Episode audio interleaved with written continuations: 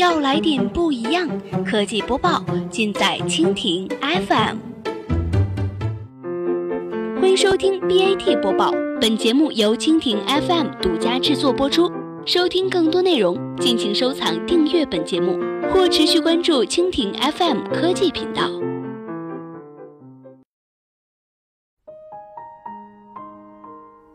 今天的 BAT 播报，我们来关注百度贴吧运营商抗议始末。魏则西事件之后，百度创始人李彦宏发送了一封面向全员的内部信，告诉百度的数万名员工要以壮士断腕的决心，在产品上保证用户的体验，要重新审视公司所有产品的商业模式，对不尊重用户体验的行为进行彻底整改。李彦宏的决定开始在公司内部起作用，但是对于公司外部的利益相关者来说，这并不是一个具有积极意义的事情。而就在百度贴吧决定取消商业化运营后，实际的运营商于近日从各地赶来，他们聚集在百度北京总部的大厦外，要讨个说法。他们的诉求其实很明确，希望终止贴吧商业化合作的百度赔偿损失。八月二号，这些运营商被请进了百度大厦会议室，但是等待他们的并不是一次沟通和说明。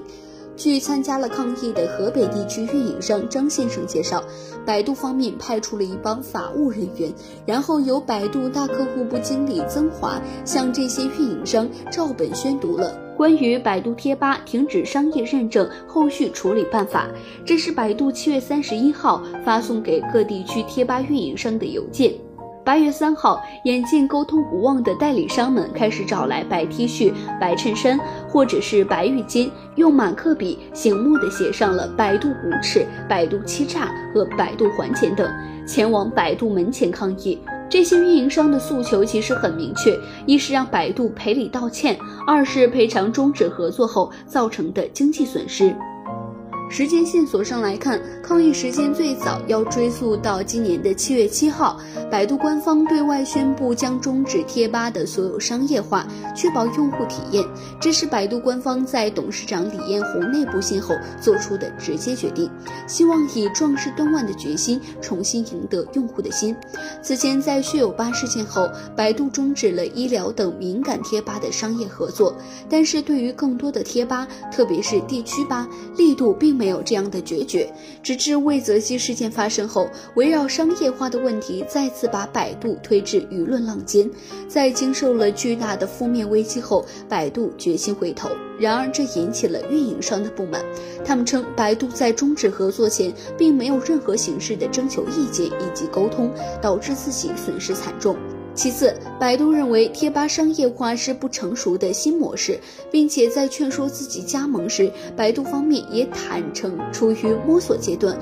不能保证第一年就盈利。百度方面的说辞是：第一年不保证赚钱，第二年持平，第三年盈利。实际上，如果对前来抗议的运营商做个归纳总结，多半可以发现，他们所运营的地区吧，一般是不太知名的五六线地区。这实际上也是最初让运营商们认为有利可图、盈利可期的原因。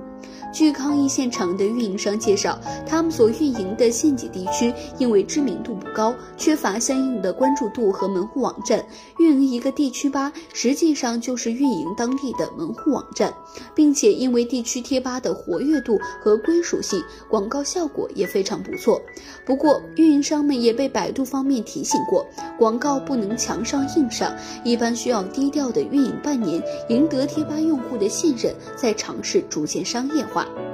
而针对运营商的抗议，百度方面表示暂无具体回应。百度方面认为，终止贴吧商业化符合用户体验和利益，而且一切都在按照合约进行。